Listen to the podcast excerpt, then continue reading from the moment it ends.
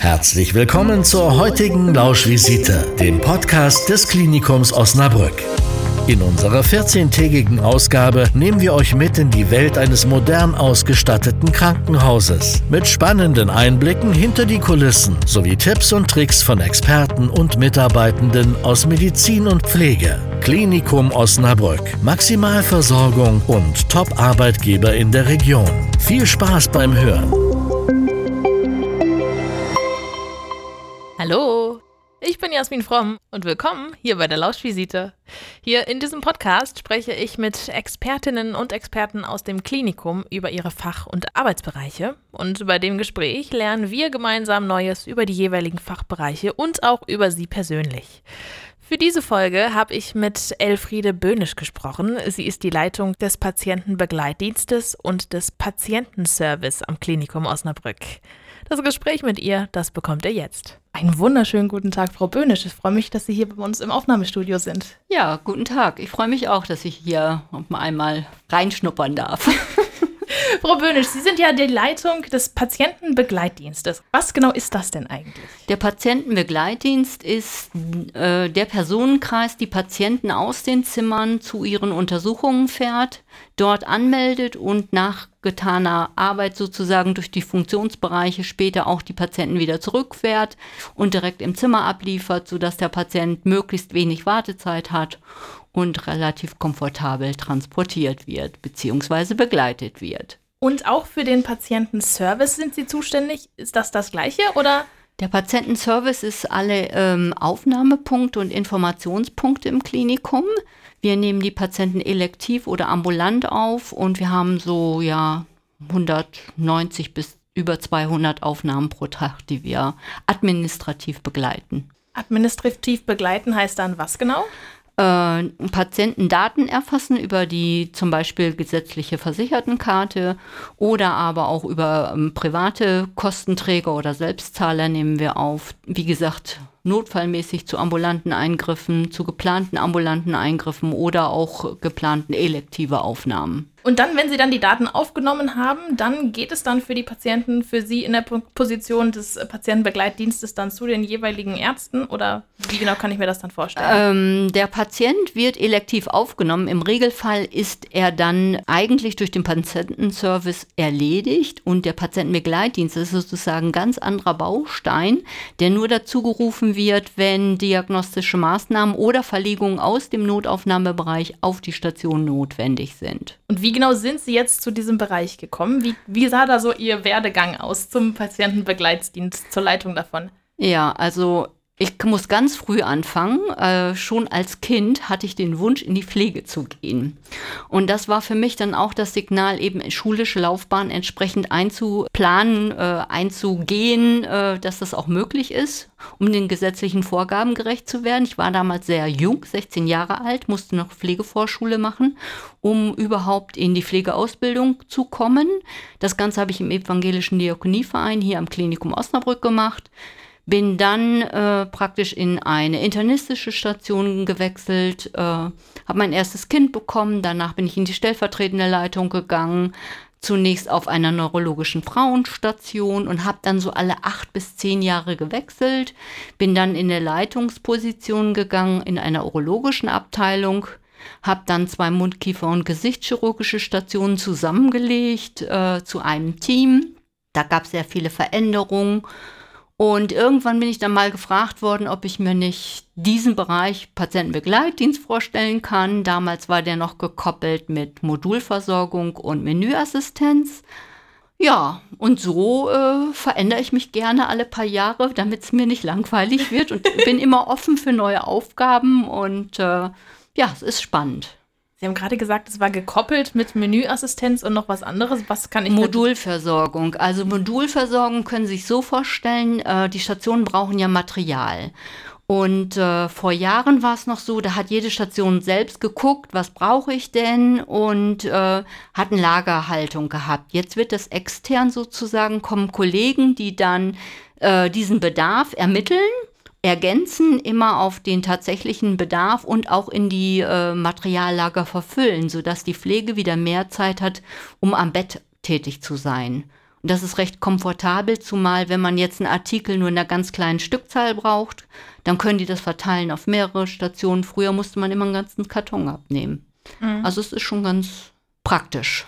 Und das mit der Menüassistenz? Menü äh, das sind Kollegen, die gehen von Bett zu Bett und erfragen die Essenswünsche der Patienten, weil jeder hat ja individuelle Essenswünsche. Der eine isst lieber Aufschnitten, nächster wieder Käse, ein anderer Marmelade. Auch die Anzahl der Brotscheiben oder Brötchen ist immer individuell, richtet sich dann nach der Kostform. Die wiederum wird von der ähm, medizinischen Sektor festgelegt. Und im Rahmen dieser Kostform dürfen die dann halt ihre Wünsche äußern. Und äh, das wurde dann digital erfasst, an die Küche übermittelt und dementsprechend haben die dann ihre Essen bekommen.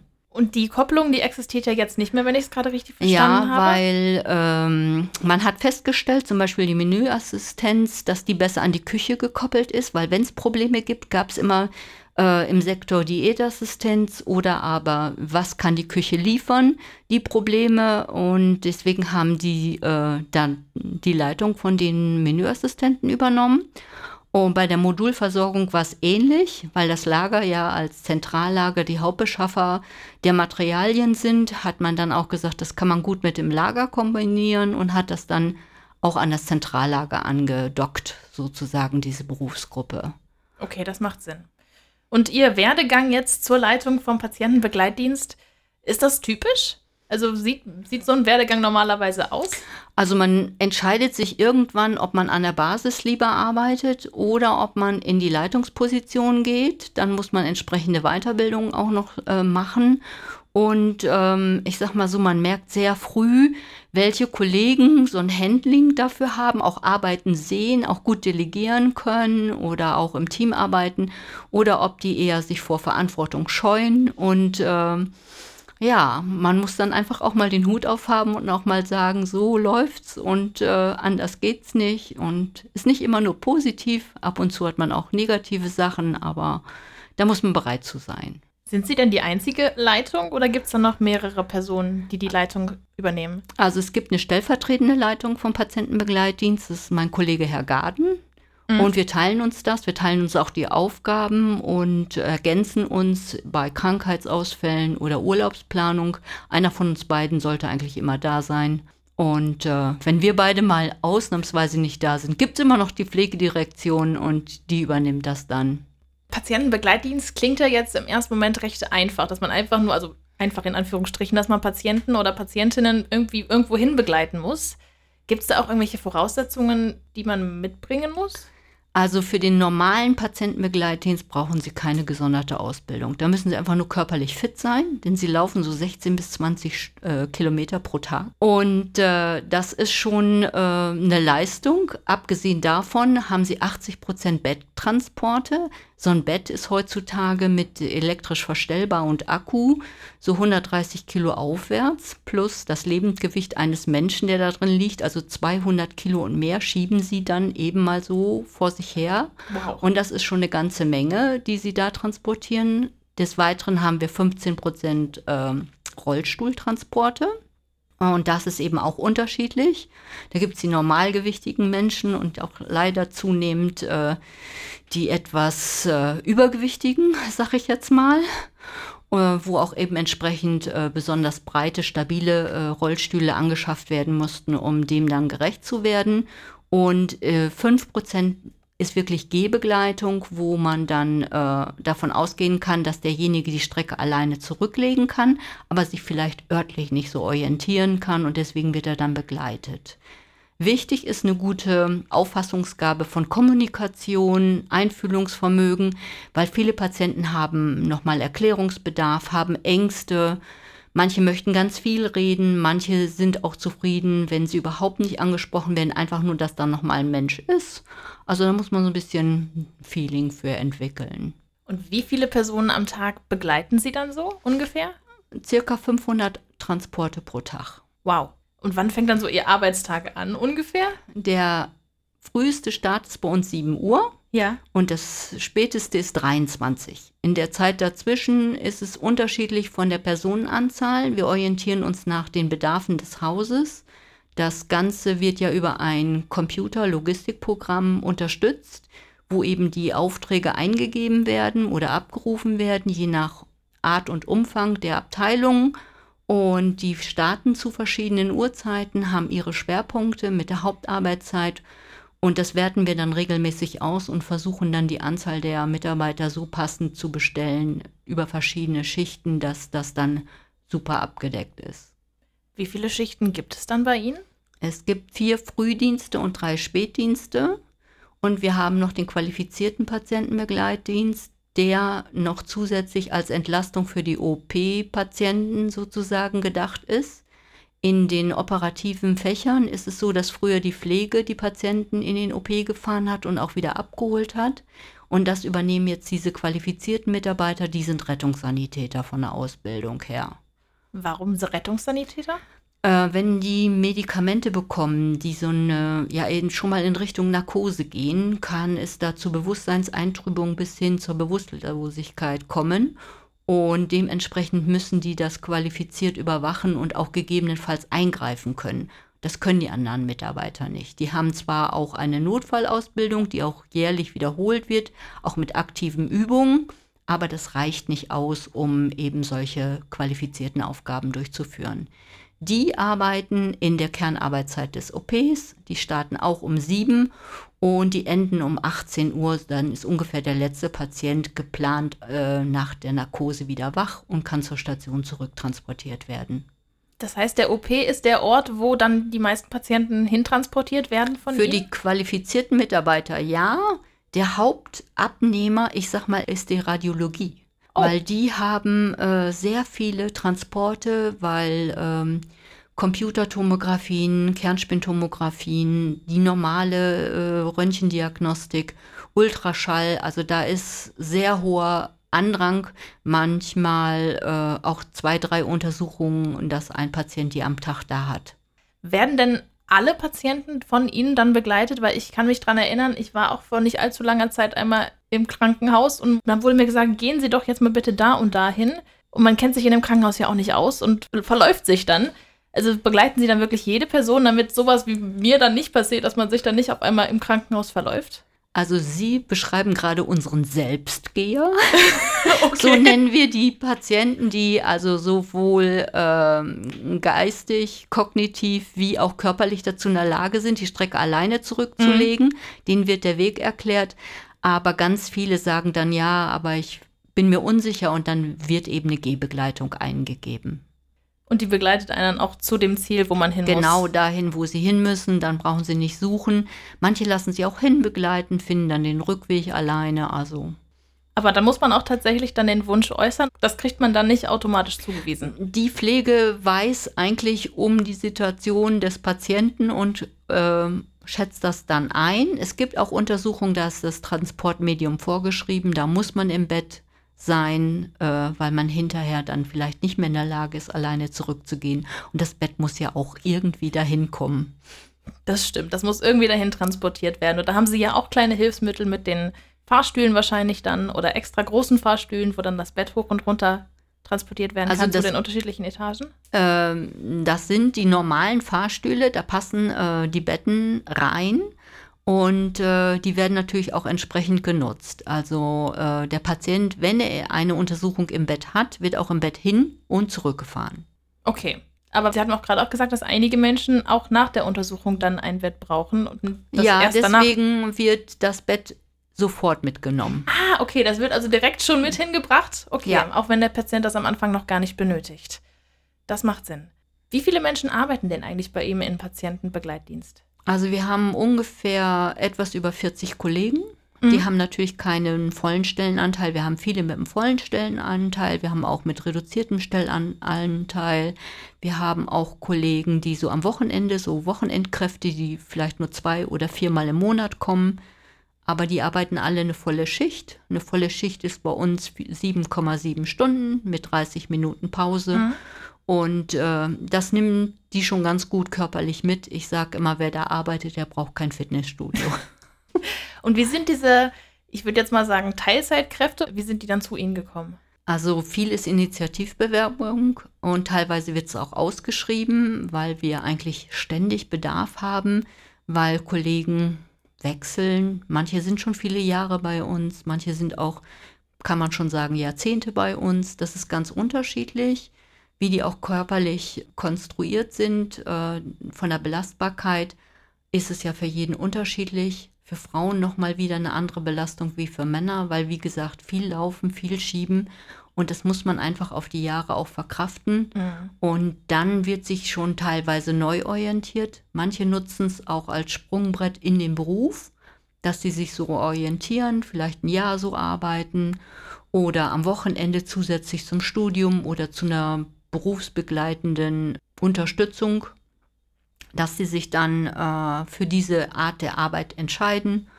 und dann parallel zur Ausbildung, wenn die jedes Wochenende in der Ausbildung frei haben, sich dann für zwei Wochenenden bei uns sozusagen zum Arbeiten einfinden. Was für Voraussetzungen muss man denn dann mitbringen? Wie gesagt, eigentlich nur die gute körperliche Kondition und die Bereitschaft, auch zu diesen Arbeitszeiten bei sieben Tage Woche wirklich zu kommen. Wir starten ja um sieben, das ist noch relativ human, aber ein Ende von 23 Uhr möchte auch nicht jeder haben beziehungsweise kann es vielleicht auch nicht umsetzen, wenn die auf öffentliche Verkehrsmittel angewiesen sind oder sehr weit weg wohnen, dass dann äh, entsprechend auch gar nicht die Wegstrecke zurückgelegt werden kann. Und wenn jetzt irgendjemand zuhört und sagt, das klingt total interessant, ich würde mich da gerne bewerben, wie genau muss man da vorgehen? Also eine Bewerbung initiativ an die Pflegedirektion ist überhaupt kein Problem. Dann bitte bewerben für den Patientenbegleitdienst und äh, wir haben immer mal wieder Stellenanteil frei und genau reinschreiben, welcher Stellenanteil gewünscht ist, ein Lebenslauf dabei und vielleicht, wenn vorhanden, ein Arbeitszeugnis. Und dann würde die Person auch gerne in unserem Team aufgenommen werden, sobald wir wieder die Möglichkeit haben. Und gibt es auch in Ihrem Bereich irgendwelche Überraschungen, die Sie schon mal erlebt haben? Es gab ähm, eine Maßnahme, wo geguckt wurde, wie viele Schritte in wie vielen Tagen zurückgelegt werden konnten. Und da haben 60.000 Mannschaften daran teilgenommen. Und äh, ein Großteil der Kollegen aus dem Patientenbegleitdienst hatte sich halt auch für diese Maßnahme angemeldet. Und wir waren sehr überrascht, dass wir wirklich den ersten Platz gemacht haben, weil wir mit Abstand die meisten Schritte hatten. Das war wow. Wahnsinn und äh, die Kollegen waren auch sehr glücklich und äh, es hat dann auch in der Zeitung entsprechend in der Presse gestanden. Und der Auszug aus der Zeitung, der wird immer noch im Pausenraum ausgehängt und die freuen sich jedes Mal wieder dran, dass sie das so geschafft haben. Von welcher Zahl reden wir dann? 10.000 Schritte pro Tag, die im Durchschnitt von den Mitarbeitern zurückgelegt wurden. Also eigentlich ja ziemlich vorbildlich, genauso wie es eigentlich sein sollte. Es wird ja immer gesagt, 10.000 Schritte am Tag sind gut. Ja, das ist gut, aber die schaffen das in 7,7 Stunden und dann machen sie den Rest des Tages noch was anderes. Das stimmt. Von daher ist das schon eine Hausnummer und Hut ab, dass sie das so gut schaffen. Das stimmt. Wann genau wurde dieses äh, Ergebnis jetzt erzielt? Wann genau war das? Das ist jetzt ungefähr ein Jahr her, mhm. wo das war und ähm, das, die hatten dann einen Transponder am Handgelenk, wo dann halt gemessen wurde, wie sie sich bewegt haben, in welchem Umfang und haben die alle zeitgleich angelegt bekommen und auch alle zeitgleich wieder abgenommen bekommen und waren sehr motiviert in der Zeit. haben sich fast um die Aufträge gerissen, könnte man sagen, aber sind auch vom Team super unterstützt worden, die daran teilgenommen haben. Da waren doch mit Sicherheit dann auch andere Krankenhäuser daran beteiligt an dieser Studie. Oder das waren äh, nicht nur Krankenhäuser, das waren auch teilweise Logistikunternehmen und auch äh, Firmen, wo man dachte, die hätten also durchaus mehr Wegstrecke, aber äh, das hat nicht gereicht. Wissen Sie dann, warum das Klinikum jetzt auf einmal so viele mehr Schritte hat als die anderen? Wir haben sehr lange Flure. Und äh, die Mitarbeiter müssen oft diesen Flur hoch und runter. Manche Krankenhäuser sind ja in die Höhe gebaut. Da stehen mhm. diese Kollegen, die die Patienten transportieren oder begleiten, viel vom Fahrstuhl. Und bei uns ist es eben die Wegstrecke einmal quer durchs Gebäude. Sehr, sehr lange Flure im Klinikum Osnabrück. Werde ich mir merken. Und gibt es auch irgendeine Patientin oder irgendeinen Patienten, den Sie oder die Sie niemals vergessen werden? Da gibt es immer wieder welche. Da gibt es keine speziellen. Also es ist so, man erlebt was, dann denkt man eine Zeit lang drüber nach, dann kommt schon das nächste und das nächste und das nächste. Es gibt immer irgendwo Highlights, da kann man nichts speziell sagen. Also das, man könnte ein Buch schreiben, es gibt viele positive Ereignisse, es gibt negative Ereignisse. Das ist eine bunte Streuung. Okay. Und Sie haben gesagt, Sie wollten als Kind irgendwie in die Pflege gehen. Sind Sie jetzt ja auch. Sie sind ja, ja im pflegerischen Bereich. Welche genau, welchen Beruf haben Sie sich damals dann genau vorgestellt, als Sie an Pflege gedacht haben? Ich wollte gerne Abteilungsleitung in der Pflege werden. Das war so mein Ziel. Das hatte ich damals in der Berufsberatung gehört und das war für mich wegweisend, auch von der normalen Hauptschule eine weiterführende Schule aufzusuchen, um mich dann entsprechend zu qualifizieren, was mir ja auch gelungen ist. Aber haben Sie dann eher an ein Krankenhaus gedacht? Haben Sie da eher an Pflegeheim gedacht, an ein Altenheim? Weil Pflege hat ja doch mehrere Bereiche. Ja, also ich war von Anfang an fürs Krankenhaus. Mhm. Ähm, war für mich ein fester Wunsch, den ich sehr stark angestrebt habe, weil das damals gar nicht so einfach war, äh, überhaupt einen Ausbildungsplatz zu bekommen. Ich habe mich an ganz vielen Krankenhäusern beworben, war auf vielen Wartelisten und über diese Option an der Pflegevorschule teilzunehmen, konnte man überhaupt äh, diesen Ausbildungsplatz hier in Osnabrück bekommen, worüber ich sehr dankbar war. Das heißt, Sie waren jetzt von Anfang an hier am Klinikum Osnabrück? Ja, ich bin seit dem 1.10.1977 im Klinikum und habe praktisch den Altbau und den Umzug miterlebt und jetzt jede weiterführende Maßnahme und Umbaumaßnahme und Erweiterung vom äh, Klinikum am Standort Hügel. Und wie war dann so der Umbau für Sie? War es schwierig dann für Sie dann, sich umzudenken und sich ein bisschen neu zu orientieren? Eigentlich nicht. Ich bin ja ein Typ, der gerne was Neues macht und war von Anfang an dabei, habe die neuen Räumlichkeiten, damals war ich ja noch in der Stationsleitung, angeschaut, äh, mit teilweise das Mobiliar an hingestellt, vorhandene äh, Plätze eruiert, mit Inhalt bestückt, äh, vorbereitet, sodass nachher, als der Umzug wirklich war, der Großteil schon für die Patienten vorbereitet war und habe später dann im Altbau auch mit aufgelöst.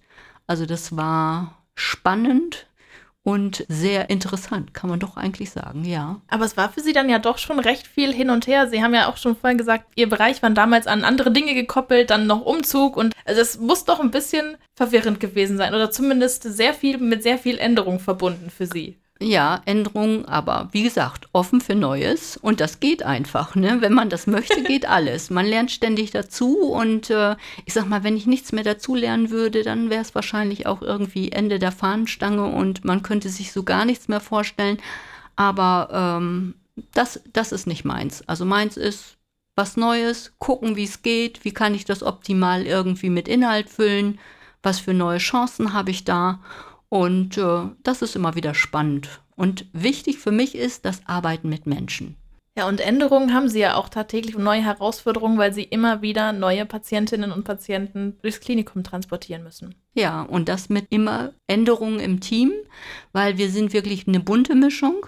Wir haben Kollegen, die sind 18 Jahre alt und der älteste ist 62. Wir haben Damen, wir haben Herren, wir haben verschiedenste Nationalitäten und dementsprechend setzt sich das Team immer wieder neu zusammen. Und ähm, ist manchmal spannend, wie sich die Teams dann immer wieder finden, die Grüppchen. Manchmal ist es ja so ein bisschen altersorientiert, weil die ganz Jungen können nicht unbedingt mit den ganz Alten, aber es gibt auch viele Schnittstellen, wo das wunderbar harmoniert.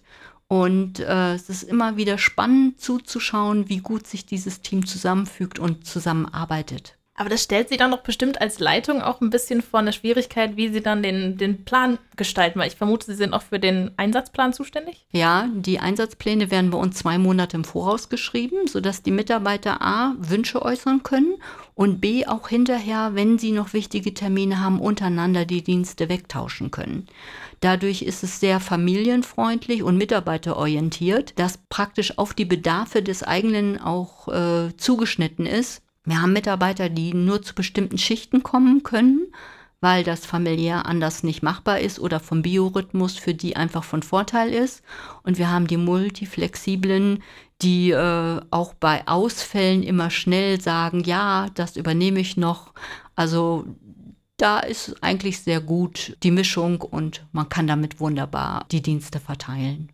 Da ist es dann ja wahrscheinlich auch ganz schön, dass sie da die unterschiedlichsten Arten von Menschen dabei haben. Studenten, ältere Menschen, Familienmenschen und was weiß ich was, die dann ja auch unter zu unterschiedlichen Zeiten können. Ja, das ist so. Und das macht eigentlich auch die Mischung aus. Mhm. Weil auch dieses Team, das trägt sich irgendwie selbst. Also ähm, viel wird auch, kann man in das Team einfach eingeben, dann und dann ist ein Bedarf. Und es dauert gar nicht lange, dann kommen die von sich aus und sagen, ich könnte hier, ich könnte da, ich könnte dort. Und ich sag mal, die Löcher sind schnell gestopft. Und dann ist wieder genug äh, Mitarbeiterklientel da, um eben den Aufträgen gerecht zu werden dann scheinen die ja auch wirklich alle sehr motiviert und sehr gerne zur Arbeit zu kommen. Ja, doch, das kann man so sagen. Das ist überwiegend der Fall und äh, die machen das auch mit Spaß an der Freude und Hingabe. Und ich glaube, das merken auch unsere Patienten, dass die dann so abgeholt werden, äh, da wo sie gerade sind, mit ihren Ängsten, Bedürfnissen. Und äh, wenn der Mitarbeiter dieses Signal geben kann, während des Transportes habe ich Zeit, dann äh, kann man das wunderbar äh, merken, die fühlen sich sicher und gut aufgehoben. Und viele merken sich sogar die Namen von den Transporteuren und freuen sich, wenn die gleiche Person dann irgendwann im Aufenthaltsbereich nochmal wiedersehen. Sie haben gerade schön beschrieben, dass es für die Patienten schön ist, da diesen Transportdienst zu haben. Aber welchen Reiz hat das Ganze denn für die Begleiter, für die Patientenbegleiter? Also ich glaube, man kann selbst auch äh, viel Positives daraus ziehen, wenn man so mit Menschen arbeitet und merkt, dass man gebraucht wird. Und äh, es ist auch ein sehr sicherer Arbeitsplatz. Und viele Mitarbeiter, die eben von der beruflichen Ausbildung nicht ganz so qualifiziert sind, für die ist das ein super Einstieg und auch ein Sprungbrett später, um zu gucken, ist so Medizin vielleicht was für mich, ist Pflege was für mich, möchte ich vielleicht ganz was anderes lernen. Äh, wir haben Kollegen, die sind später in die radiologische Ausbildung gegangen als MTRA oder MTRL und so kommen die einfach so mit diesem ganzen medizinischen Bereich gut in Kontakt, können sich ein Bild machen, können mit anderen Kollegen sprechen und dann eventuell bei Bedarf auch die Berufswahl entsprechend treffen. Und dann auch schon richtig schöne Kontakte knüpfen bei Ihnen im Klinikum. Ja, genau das ist der Fall. Ich würde sagen, wir kommen dann jetzt auch schon zur allerletzten Frage, die wir immer allen unseren Gästen hier beim Podcast stellen. Und zwar ist es die Frage, wenn Sie einen Wunsch für das Klinikum oder für die Patientinnen oder Patienten frei hätten, welcher Wunsch wäre dies? Also ich wünsche mir motivierte Mitarbeiter mit guter Laune, die Zeit haben für die Patienten, weil das ist das Optimalste für mich selbst, für meine Kollegen und für den Patienten an erster Stelle. Das ist überwiegend so, dass wir wirklich so motivierte Kollegen haben, denen es Spaß macht, die gerne zur Arbeit kommen und das ist einfach wichtig. Aber immer weitere sind gerne willkommen, wenn ich das richtig verstanden so habe. So ist es. Wir haben ständigen Bedarf. Frau Böhnisch, ich danke Ihnen, dass Sie mir den Bereich so schön erklärt haben und danke, dass Sie hier gewesen sind. Ja, ich bedanke mich auch und wünsche Ihnen noch einen schönen Tag. Lauschvisite ist eine Co-Produktion vom Klinikum Osnabrück, der Werbeagentur Team 4 Media und Radio Osnabrück. Jeden Dienstag gibt es neue Episoden auf www.lauschvisite-os.de, allen Podcast-Kanälen und um 11.40 Uhr und 16.20 Uhr auf Radio Osnabrück. Wir lieben unsere Region.